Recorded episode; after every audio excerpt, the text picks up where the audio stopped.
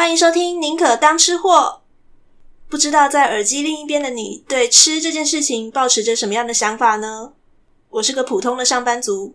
不过也是个超级爱吃鬼，也就是所谓的吃货。而在享受美食的同时，我也享受着聆听跟这些美食有关的故事。对我来说，故事是能够让食物更加增添风味的东西。在这个节目中，我想跟各位分享平时在我生活当中那些让我口水直流的故事。他们可能会是一本书、一出戏，或者是其他一些触动我吃货开关的小事情。当然啦，每集我也会介绍这些香喷喷的料理。你会有机会听见我上某家餐厅的心得，也可能会听到我因为某个故事的启发，决定亲自下厨做实验，并且带来的一些感想。准备好了吗？一起来听吃货分享心情吧。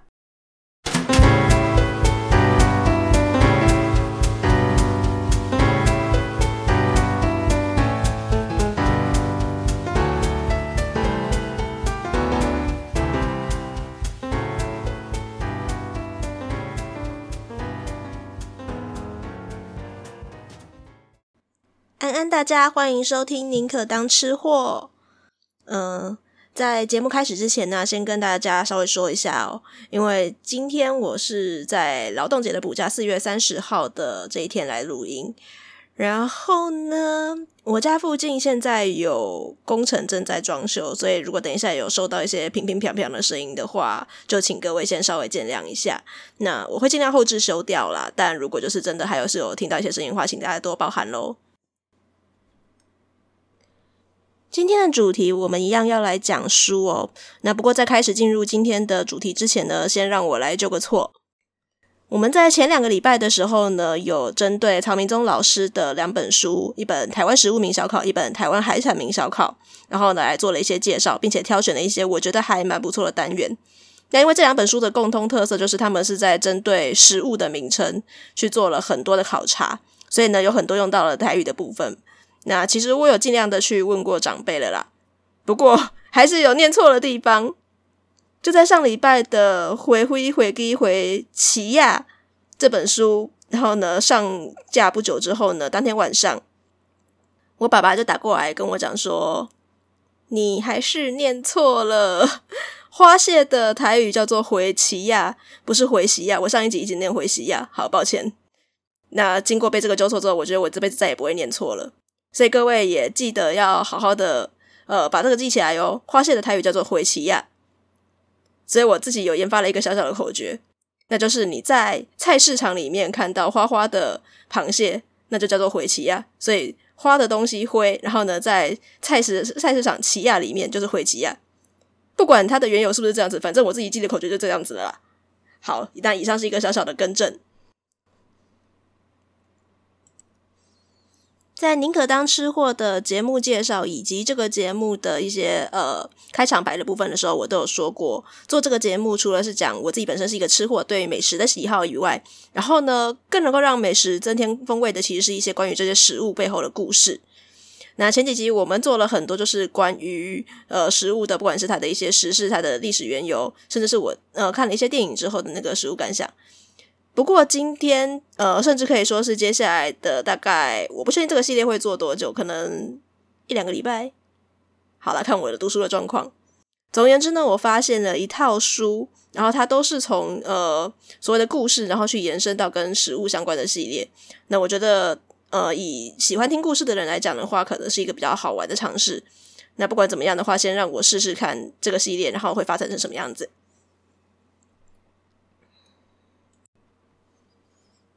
在前几周的时候，我在搜寻一些跟饮食相关的故事，就有一系列的书让我觉得非常的有意思哦。它是四块玉文创这个出版社，他们出版了非常多的跟日本文豪相关的系列。所以当你去搜寻这一套书的时候，你只要键入去呃电脑输入和日本文豪一起，你就可以找到这边的书了。呃，这系列的书呢，它的书名有包括像跟日本文豪一起吃面，和日本文豪一起吃饭。和日本文豪一起做料理，等等等等等。那其实它的形式也都是非常有趣，它就是集结一些日本真的蛮知名的作家。所谓知名的程度，就是这些人甚至是有可能会被列为就是国文课本上面的那些呃选文的人哦。那就把他这些文章，嗯，这些作家的一些比较短篇的小说，或者是他们的一些散文之类的文章，然后呢，跟呃，当该本书的那个主题，例如说，可能这本书的主题是在讲吃面、吃饭、做料理之类的，然后把它集结在一起。我其实大概可以理解四块玉文创为什么要用这种方式来推广日本文豪的作品哦，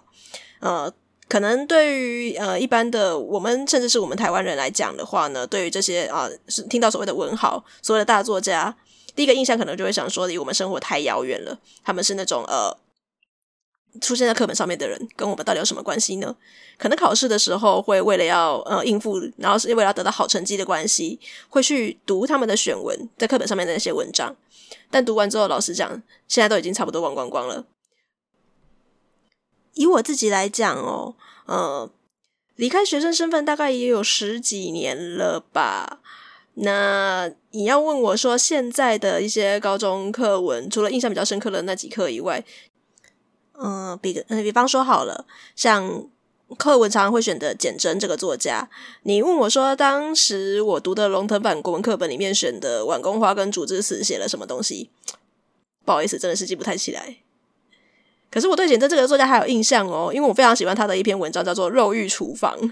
嗯，当然他用一些比较有一点诙谐，然后甚至带一点情色的文字在写吃这件事情。但因为本身我是个吃货嘛，我觉得这个东西是我感兴趣的主题，所以我就会印象非常深刻。所以说啊，对于这些日本作家非常不了解的台湾人，如果要引起大家的兴趣，可以让呃各位去更深入的去呃去找这些作家相关的作品来了解，甚至去阅读的话呢，我自己觉得四块文创这个方法虽然有一点点的取巧，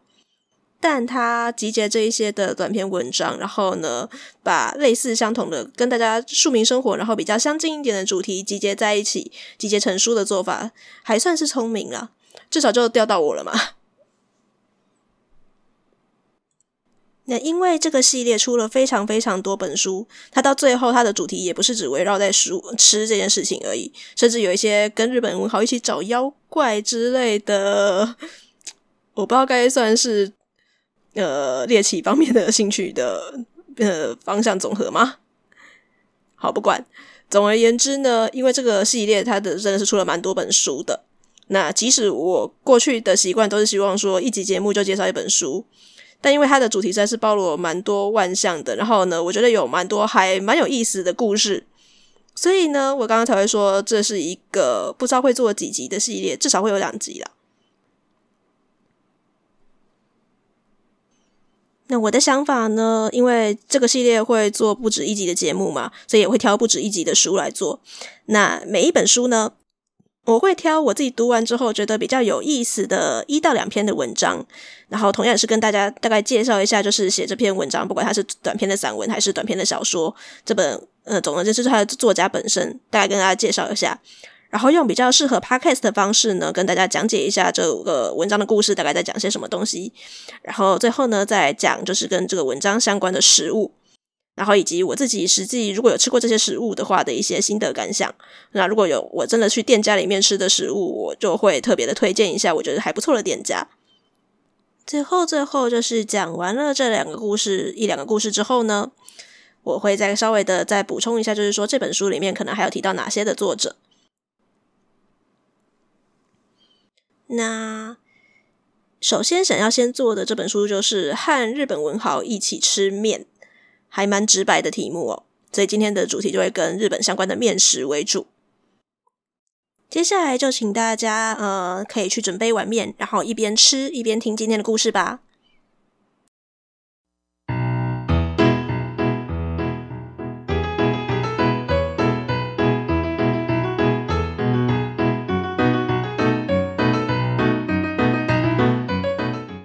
做今天这本和日本文豪一起吃面这个本书的题目，我选了两篇文章。那第一个故事叫做《乌龙面里的鬼怪》，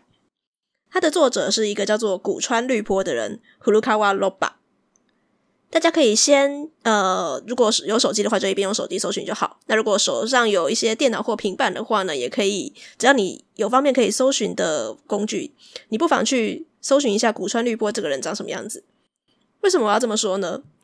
呃，以中文的资料来讲，你能够搜寻到古川绿坡的资料不多，但是呢，你一定会看到一张很喜感的照片。他是大概在日本二战期间的那个一九三零年代左右的一位谐星接呃喜剧演员接主持人，然后兼呃文学家，就是一个多才多艺的人哦。那我刚刚讲了那么多的身份里面，大家听到就是他是一个喜剧演员这件事情嘛，所以你就会找到一张看起来有一点点好笑的灰白黑白照片，就是一个胖胖的大叔戴着圆眼镜，然后呢做着很像是嘟嘴又很像是鬼脸的那个表情。从这个叙述，你大概就可以知道说古川绿波是一个什么样个性的人。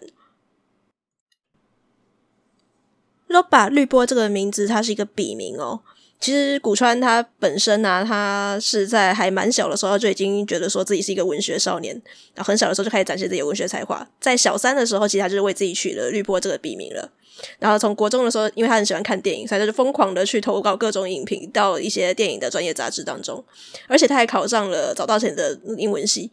所以本身就是一个非常有才华的一个文学少年嘛，但是因为他的演绎才华，然后他又是一个非常搞笑的人，所以呢，莫名其妙的他就从呃早稻田大学冲错了。不得不说，古川他当演艺人员，就是不管是当主持人、当谐星什么的都好，他当的非常的成功诶。大家应该有听过，就是 NHK 他在每一年的跨年的时候，然后都会有所谓的红白音乐大赛，就是现在的红白歌唱大赛的前身吧。古川绿波他当谐星已经成功到他是第一届的红白的主持人。大家不要想说我废话很多，介绍他讲了这么多的有的没有的东西哦。我要铺陈说为什么古川他是一个有名的那个演艺人员，就是因为这篇文章《乌龙面的鬼怪》，他就跟演艺事业非常的有关系。在写这篇文章的时候啊，呃，绿波他就是每天都会到某一个摄影棚去工作。那因为那个摄影棚它是在一个比较偏僻的地方，所以就是没有什么东西好吃的，没有几家店有在卖吃的就对了。那古川左看看右看看，因为古川觉得自己是个美食家，随便的东西他不想吃。左看看右看看，嗯，好像只有附近有一家荞麦面店还可以，嗯，而且吃面的话就是比较能够让人家肚子吃得饱饱的，然后这样录影的时候会比较安心一点。所以他就是每天都到同样一家荞麦面店去，然后呢，每天中午都吃乌龙面。诶，等一下，等一下，大家有没有觉得那里怪怪的呢？他到荞麦面店去只吃乌龙面，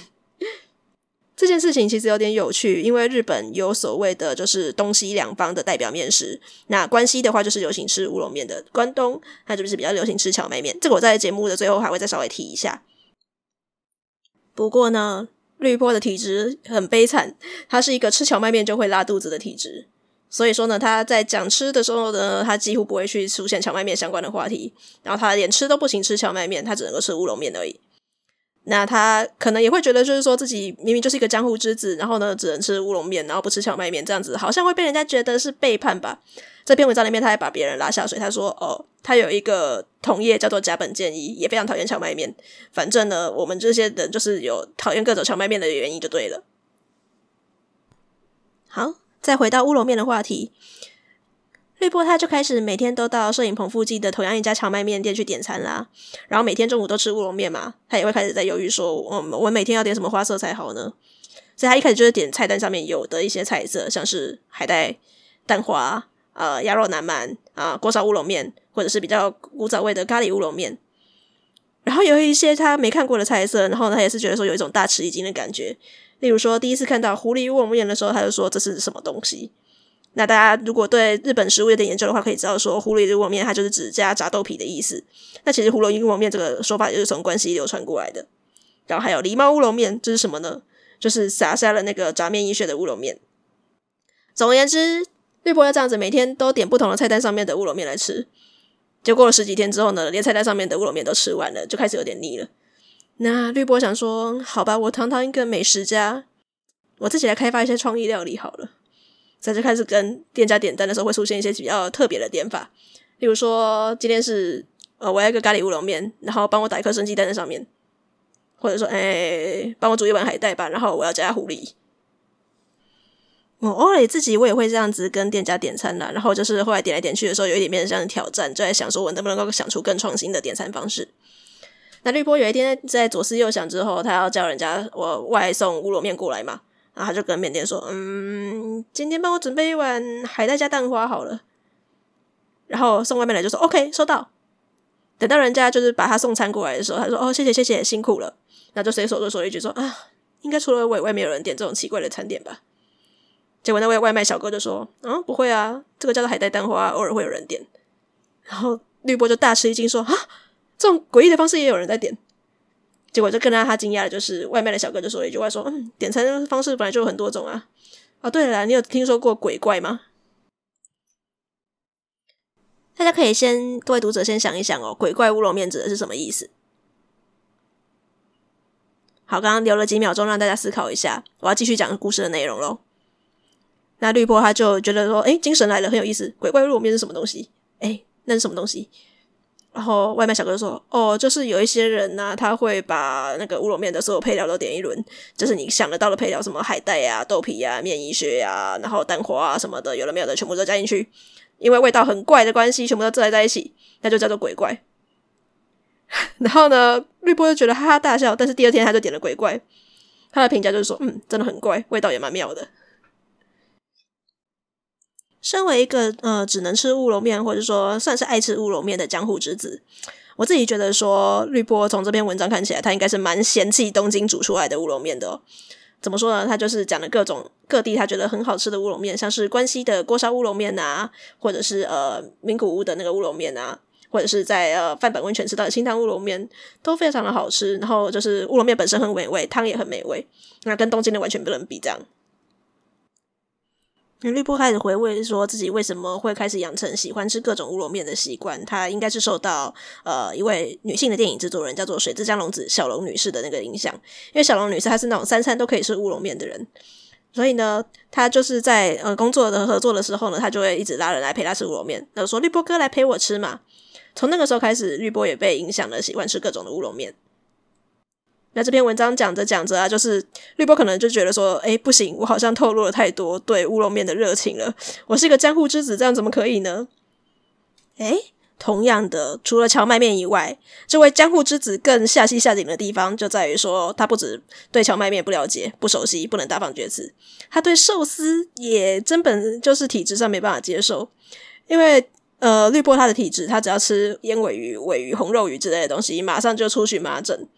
所以他进寿司店，他就只能够吃一些什么心鳗呐、煎蛋呐，然后反而是对于关西风味的那种呃醋味比较淡的那种寿司会比较有很爱好。可能写着写着，他开始觉得说不行，我江户之子的招牌真的是挂不住了啦。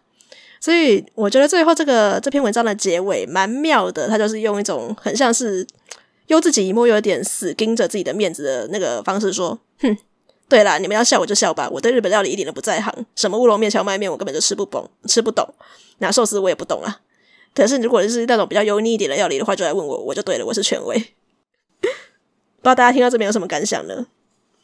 我自己觉得就是说，因为现在网络上也有蛮多这种占南北啊、占东西啊、占各地料理的那个习惯。有的时候我们可能自己是比较当做梗，那有些人会很认真的在看待说哪边哪边自己家乡的食物最好吃。以大部分的人都认同的美食之都，以台湾来讲，可能是台南吧。然后就会有很多人说，台南的食物都要加糖、加砂糖才好吃。那有一些台南人可能是真的真心这么认为，然后可能也是比较开玩笑一点，反正就会配合说：“对啦，你们那些呢都不懂啊，台南的食物就是要加甜全糖才有意思啊，那个有甜最好吃了。”但我也的确认识有一些台南朋友，他就是没有吃到那么甜，所以他真的会有的时候就是有一部很不好意思说：“嗯嗯，不要把我当台南人了，我不一样。” 那我觉得就是当呃，如果你的口味，然后就是跟一些呃大家理所当然要认为是这个样子的人比较与众不同的时候呢，读到这一篇乌龙面里的鬼怪，应该就会觉得蛮有感觉的哦。然后当我自己读完的时候，我当然是对于鬼怪乌龙面这种吃法，就是把菜单上看得到的你喜欢的各种料，你想加什么全部都加进去的这种吃法，我觉得很好奇。那现在要吃乌龙面的话，其实也蛮简单的，很多很多各种各样的连锁品牌嘛。尤其像丸龟根本就是自助式的，你只要点一碗汤底的面，然后配料什么的随便就你加。所以某一次当我就是有机会吃了丸龟乌龙面的时候呢，然后我真的就是把我的那一碗面，然后其实我也没有全部都夹啦，我就是夹了看我的碗里面啊，然后也放了下来料。其实大概也就几样诶，例如说像呃炸面衣屑啊，呃温泉蛋啊，海带啊，然后呃炸鸡块啊。然后再加了一些佐料，例如说酱油倒下去，啊，七味粉撒下去，然后呢，姜加下去，蒜加下去，然后有的没有的全部全部加进去，就真的变成一本很鬼怪的乌龙面了。嗯，你要我评语吗？我必须说这碗面不会不好吃，但也不会想要让你试第二次。它的评价真的就是跟它的名字很贴切，只能用一个字叫怪。就是各种味道复杂的混在一起，不至于到说是说觉得很冲突、很难吃还是怎么样。然后，但是你会觉得说 less is more，让它单纯一点的味道可能会更好吃一点。所以试过一次之后呢，我也觉得这样就够了。何何况我也没有办法，因为碗归每家一样配料都是要一样钱的耶。我应应该没有办法这么大手大脚的每一次吃乌龙面都做这种事情了。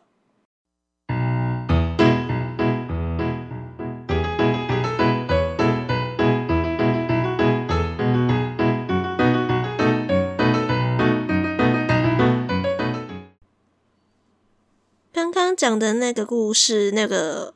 乌龙面的鬼怪，它是跟乌龙面比较有关系嘛？那第二个故事，我想要选一个跟荞麦面比较有关系的。这篇短篇小说的名字叫做《鲑鱼作祟》。那《鲑鱼作祟》的这个作者叫做田中共太郎 （Tanaka Kotaro）。那顾名思义的，我刚刚都已经先剧透说这是讲一个小说了。那田中共太郎这个人呢，他本身。是一个比较怪一点的人，他大概在明治十三年的时候出生的。然后呢，也是一个就是反正他的整个的历经历呢，都是有当过老师，有当过报社记者这样子，就是一个非常正统的在写作的人。不过他写作的方向就不太一样了，就是他自己很喜欢一个中国的小说家，叫做蒲松龄。OK，讲到这边，应该有一些人就可以知道说这个人他喜欢的是什么样的故事了。没有错，他就是很喜欢一些怪谈、鬼故事之类的。那他自己写的呢，也都是这种怪谈走向的故事。呃，打个比方吧，可能就是类似像呃司马中原啊，或者是像孙叔叔之类的这种人吧。我看了一下我的这个节目《宁可当吃货》的听众后台，呃的年龄分布群，应该都可以知道说举的这两个例子是谁吼。那如果真的还是有一些比较年轻的人不晓得这到底是谁的话，那。应该有看过郭子乾在电视上面模仿司马中原吧？他的那个角色叫司马汤圆了，然后就会讲一个恐怖哦，恐怖到了极点哦。还有另一句名言是：中国人怕鬼，西洋人也怕鬼，全世界的人都怕鬼。如果都讲成这个样子了，还是有年纪的代沟，不晓得我到底在讲谁的话。总而言之，就是一个喜欢讲鬼故事的爷爷。如果有兴趣的人哦，麻烦花个大概五秒钟自己 Google 一下哦。我要开始讲鲑鱼作祟这个故事了。这个故事大概它发生的时代背景是在日本的呃飞鸟时代到明治时代之间。那那个时候的日本，它有一个比较特别的行政区的那个规划，它就把它的那个日本国土用令制国的方式，然后把它划成一块一块，所以每一区都会叫做什么国什么国。故事的背景发生在两个国之间哦，这两个国一个叫做长鹿国，它的领域大概就是在现在日本的茨城县。那还有一个地方叫做下总国，下总国大概就是在现在的千叶县、埼玉县那边。那总而言之呢，这两个地方都是属于日本关东的地方。那故事的背景是发生在在长鹿国跟下总国之间呢，有一条河流叫做大利根川。既然故事背景是在河川嘛，所以呢，我们的主角就是跟河川它的会有一点点关系。我们主角呢，他的职业就是一个渔夫。那每年呢，利根川就会有很多很多的鲑鱼在洄游，所以呢，每一年在鲑鱼洄游季的时候呢，有一个穷渔夫，他就会跟太太一起搭档，然后开始来捕鲑鱼。那么一年就靠这个这一季，然后再做吃穿就对了。那在就是故事发生的那一年呢，在利根川的那个河口开始吹秋风，然后呢，鲑鱼的季节呢快要到的时候呢，那渔夫就已经准备说哦。快要到鲑鱼季了，所以他就开始拿出他的那个鲑鱼用的那个渔网，诶，可能会有些破洞，所以他赶快一边捕渔网，然后呢一边在等说鲑鱼满潮的时机，然后准备了在明天他开始准备鲑鱼要洄游的时候开始撒网捕鱼。那捕好了他的网子之后呢，这个渔夫他就莫名的生出了一股自信，想说今年一定是一个大好年，我一定可以就是靠着捕鱼大捞一笔。在每一种饮食文化当中啊，都会有一些食物是代表就是要庆祝好事情发生的时候才会吃的嘛。所以在日本的饮食文化当中，荞麦面它就是属于这样子一个食物，因为荞麦它是一个比较容易咬断的食物，所以就代表你吃了的话呢，你很容易咬断它，表示你很容易跟厄运摆脱。所以当日本人他们遇到一些就是好事情要庆祝的时候，就会吃荞麦面。那 anyway，渔夫我刚刚不是说他产生了一种迷之自信嘛，所以他就跟晚上他就跟太太说：“我们今天晚餐来煮一些荞麦面吧，明天一定可以满载而归的啦。”那太太就开始跟他就讨论起来，说：“诶，满载而归很好啦，可是真的这么顺利吗？”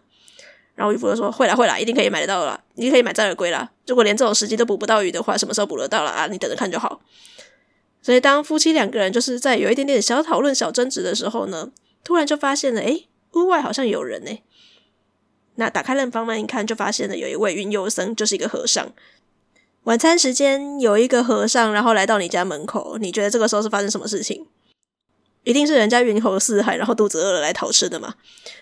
那老百姓也好客啊，所以他们就看到了，就很热情的招待说：“哎呀，大师大师，欢迎欢迎！哎，要不要进来吃一点蕎麦面啊？我们在预祝明天我们捕鲑鱼可以满载而归呢。来来来，进来吃，进来吃。”那和尚当然就进了他们家的门，然后一起吃蕎麦面啦。然后吃着吃着，他说：“嗯哦哦，施主啊，感谢啊，请我吃这个蕎麦面啊。”啊，不过啊，你刚刚说这个是要预祝你们明天去捕鲑鱼满载而归准备的，是不是？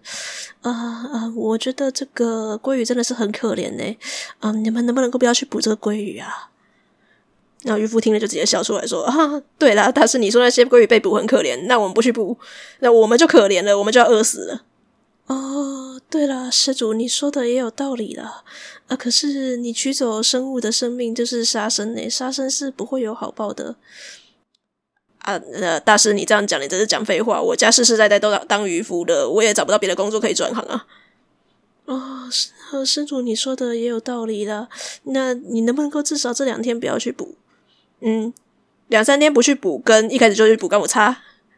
诶。不一样了，因为这两三天是满潮了，所以会有最多鲑鱼洄游了。所以你只要这两三天不去捕的话，你的罪孽就会降轻很多啊。嗯，大师，你怎么会知道说这两三天会有最多的鲑鱼洄游？嗯，这些事情我都很清楚啊。所以渔夫就很开心的说：“哦，那就表示我判断正确了，明天去捕鱼，我一定会满载而归。”然后和尚还是一直劝他说：“哎，不要去捕了，这两三天尽量不要去捕了。”所以渔夫就忍不住问和尚，很好奇的说：“嗯，你一直讲说杀生会有报应，那报应很可怕吗？”和尚跟他说：“嗯，对，真的很可怕。”所以呢，那渔夫就答应他说：“嗯，好吧，那我就等个两三天好了。”那和尚就感激他们两个夫妻的款待之后呢，就直接走了。结果那渔夫太太就等到那和尚走了之后，就跟他说：“哎呦，人家叫你去，你就真的不去了。”那个和尚应该就该不会是那个想好要讲什么话吧？搞不好是有人跟他串通好的，然后想要自己大丰收，然后就阻止你，所以呢就叫他上门来讲这话。然后渔夫想了想，就觉得说：“嗯，这个讲法好像也不是个不可能。好吧，那我还是去捕鱼好了。”所以啊，渔夫夫妻他们就非但没有去管他们已经答应了和尚不这两三天不要去捕了这件事情，相反的，他们隔天一大早。鸡鸡刚叫，他们就起床了，然后他们就变成了第一个去立根川撒网的人。那果然呢，就捕了一整船的鲑鱼。那虽然这一天呢，就是也有很多人都来捕鲑鱼啊，但是没有人捉到这样那么多，所以他们果然就满载而归了嘛。那那天晚上啊，渔夫太开心了，他就决定说：“哎呀，买一点酒，烧几道菜，然后一起来那个宴客，然后请款待邻居好了。”还特地从自己包到的鲑鱼当中呢，挑几只特别肥美的来烹调。结果没有想到哦，其中一尾鲑鱼的肚子呢，把它剖开来，居然有一大尾的一大堆蕎麦面。那当下那个渔夫就是：“哟，呃，我昨天才请和尚吃蕎麦面，这个这个，来触霉头触霉头。”然后因为他这一天大丰收的关系嘛，他赚了很多的钱，所以这渔夫就从本来的一个穷渔夫摇身一变，成为村里面最有钱的富翁。不过。那富翁他始终就没有忘记说，当年他请人家的时候呢，那剖开鲑鱼肚子里面居然有冒出一堆蕎麦面这种诡异的事情。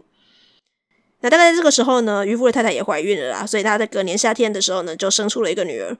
不过这个女儿长得真的是有够恶心的丑。怎么说呢？这个丑是长得怎么样子？就是她的脸上会有一些红色的斑点，她的这个红色的斑点看起来很像是鲑鱼卵。嗯、呃，听起来就是那种长出很多水泡的感觉，不是很舒服。然后他的头发呢，也是那种卷曲的，长得像荞麦面的感觉。然后渔夫太太呢，嗯，是好不容易那个费九牛二虎之力生出一个小孩嘛，结果呢，一看一眼，哇嘞，这么丑，然后当下呢就直接被气死过去了。然后呢，富翁太太呢看着这个这个小孩呢，也是一脸惊恐，就说：“呃，这这这么这么丑的小孩，而且长得还是有一种鲑鱼卵的斑点，然后跟荞麦面的头发，这该不会就是当年的诅咒吧？”接下来的这几年呢，富翁越来越有钱，但是呢，那个女儿也长得越来越丑，所以呢，富翁就开始觉得说：“哎。”就算要散尽家财，他要希望能够做为自己女儿做一点什么。如果能够让这个女儿变成一个普通的女孩子的话呢，就好了。那就算没办法变成一个普通女孩子的话，就是他有什么样的愿望啊？我想要尽量满足他，因为他女儿就因为丑的关系越来越自卑，不想见人了吧？就在这个时候呢，出现了一个自称来自都城的算命师，然后他说自己身上有病。那富翁看到这个算命师啊，他觉得说自己应该要积一点善根，消消业障，所以他就是请了这位算命师住在自己家里面，然后还花钱叫人家来帮算命师治病。那算命师他是一个美男子，所以的富翁的女儿呢，就是听说他是一个美男子之后呢，然后就借各种机会，然后看了他一眼啊，真的是有够帅的帅哥。从此以后茶不思饭不想，然后富翁就很担心，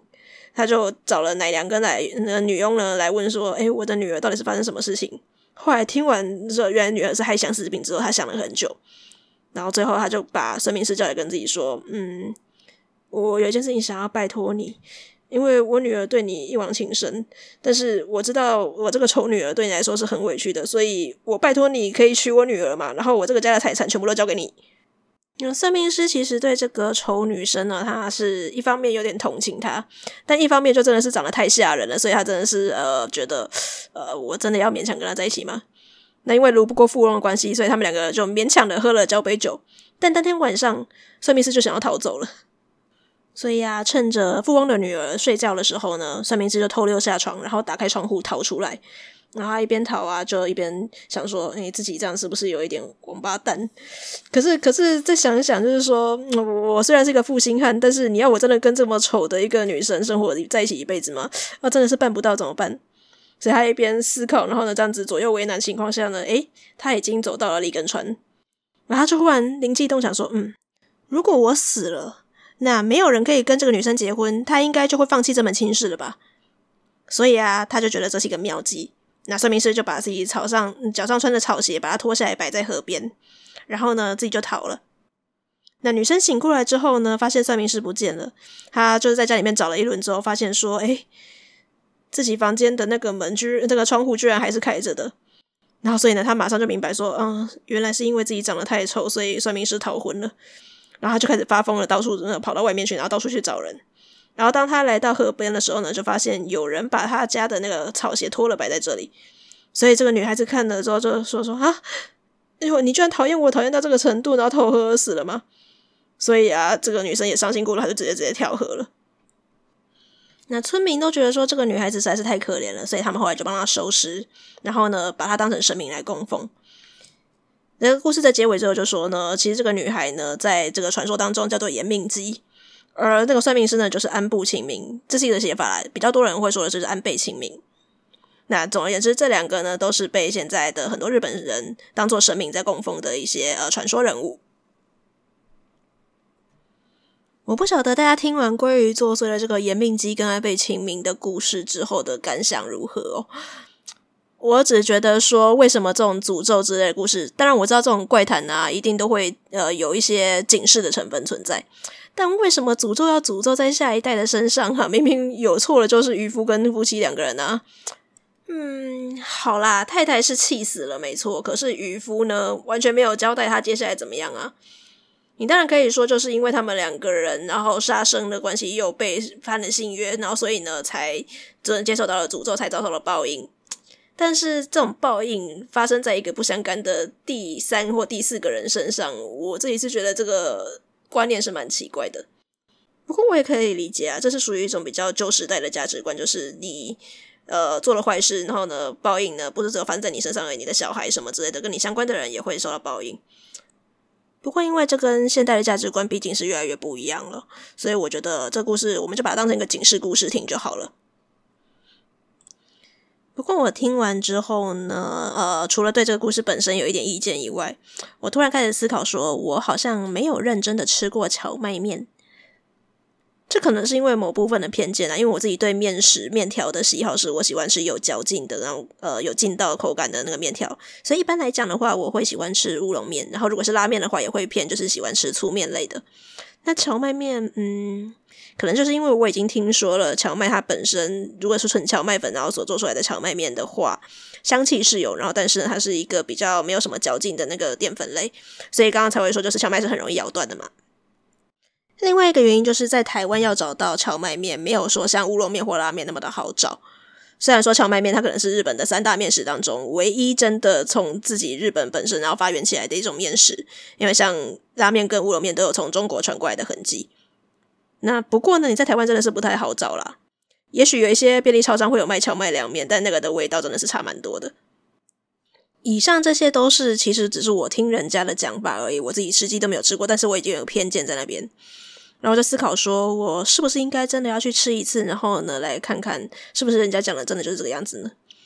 所以我就稍微 Google 了一下台北有没有什么地方在卖荞麦面呢？诶，果然你只要打荞麦面，你甚至不用打任何的关键字哦，就可以冒出来，就是在台北的中山捷运站附近有一间叫做二月半寿吧的那个荞麦面店。二月半寿把这家店提供的荞麦面有三种吃法，就是沾面，就是那种凉面沾面嘛，然后跟冷面就是直接把酱啊，然后什么呃料都放在上面的这种冷面吃法，还有一种就是汤面的吃法。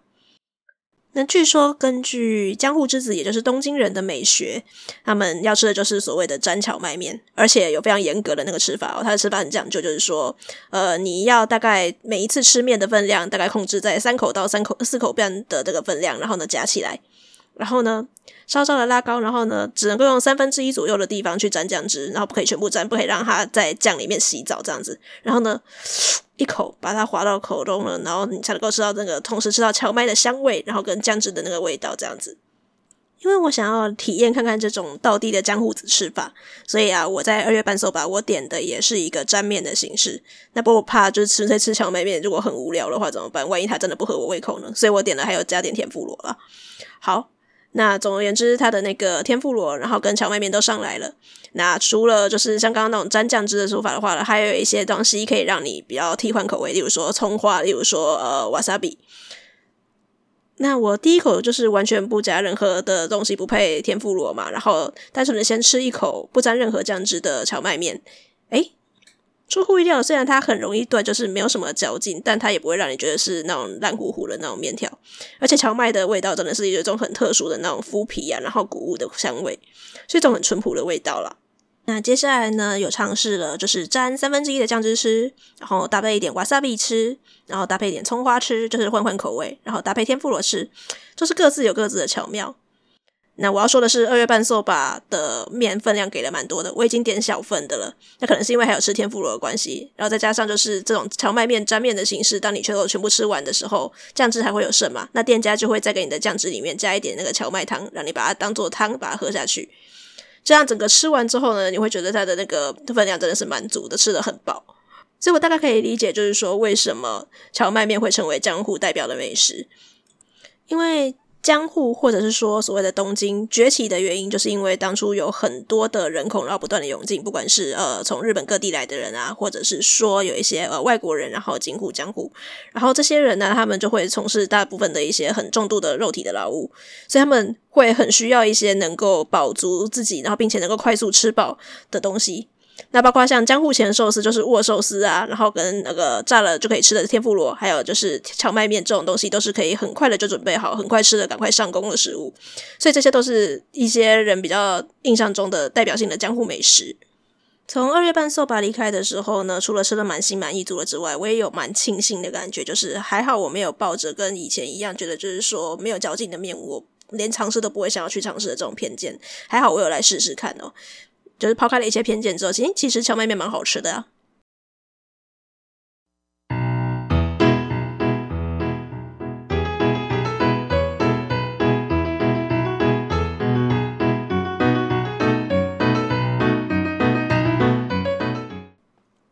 在前一个章节讲故事的时候，有大概提到了为什么荞麦面会变成呃关东日本。准确的说，应该是东京啦、江户那一带的代表性美食。而乌龙面它是比较早，甚至在室町时代，就是大概中国唐代的时候就已经传进了那个日本的食物哦。那大家都可以知道说，这是日本，它是从关西比较早发展，然后后来才到关东的。所以呢，乌龙面它就是变成一个比较呃代表性的关西美食。那另外在调味的方面，其实关东跟关西也有比较大的不一样哦。如果你在关西吃到的高汤啊，就是他们料理的高汤比较多，会是用昆布来做高汤。但如果你在关东的话，就会比较吃到的是煎节，也就是柴鱼所做的高汤。那反正现在呢，就会有就是呃关东派的代表荞麦面，跟关西派的代表乌龙面。那这两个东西呢，也就是各地的那个地方会各执一词。所以你就可以知道，说我们前面在讲古川绿波的那个故事的时候，他就会有一点点害羞，说自己明明是江户之子，却不吃荞麦面这样子的故事。那对我来讲，不管怎么样啊，就是文化会有各自呃融合影响的地方。那你有你的认同，然后但是呢，你也必须要尊重大家的彼此的认同。在二次大战的期间呢，其实世界的地方各地都会有粮食不足的问题嘛，包括日本也是像这个样子，所以大部分的国民呢都会使用面粉类的食物，然后来作为那个呃国策食必胜食，就是他们的主食变成是面食。那事实上，在这本和日本文豪一起吃面当中所选的文章啊，虽然选了很代表性的乌龙面跟荞麦面，有不少人都是写这方两个面食哦，但其他也有一些人提到了一些比较代表性的日本面食，像是炒面啊、饺子。那我觉得有兴趣的读者呢，也都可以把这本书找来读读看。除了我刚所特别讲到的古川绿波跟田中贯太郎以外，嗯，就是这一本书里面选的十一个。作家当中有一些是真的还蛮有名的，连我可能不太读过文日本文学，大概都听过他的名字，像是宫本百合子啊、林芙美子，甚至是大名鼎鼎的森鸥外。好，所以有兴趣的人呢，不妨去找这本书来听读读看哦。那我们的接下来的下一集应该也还会是同样一个系列的，和日本文豪一起，布拉布拉布拉，看我决定做哪一本书为主啦。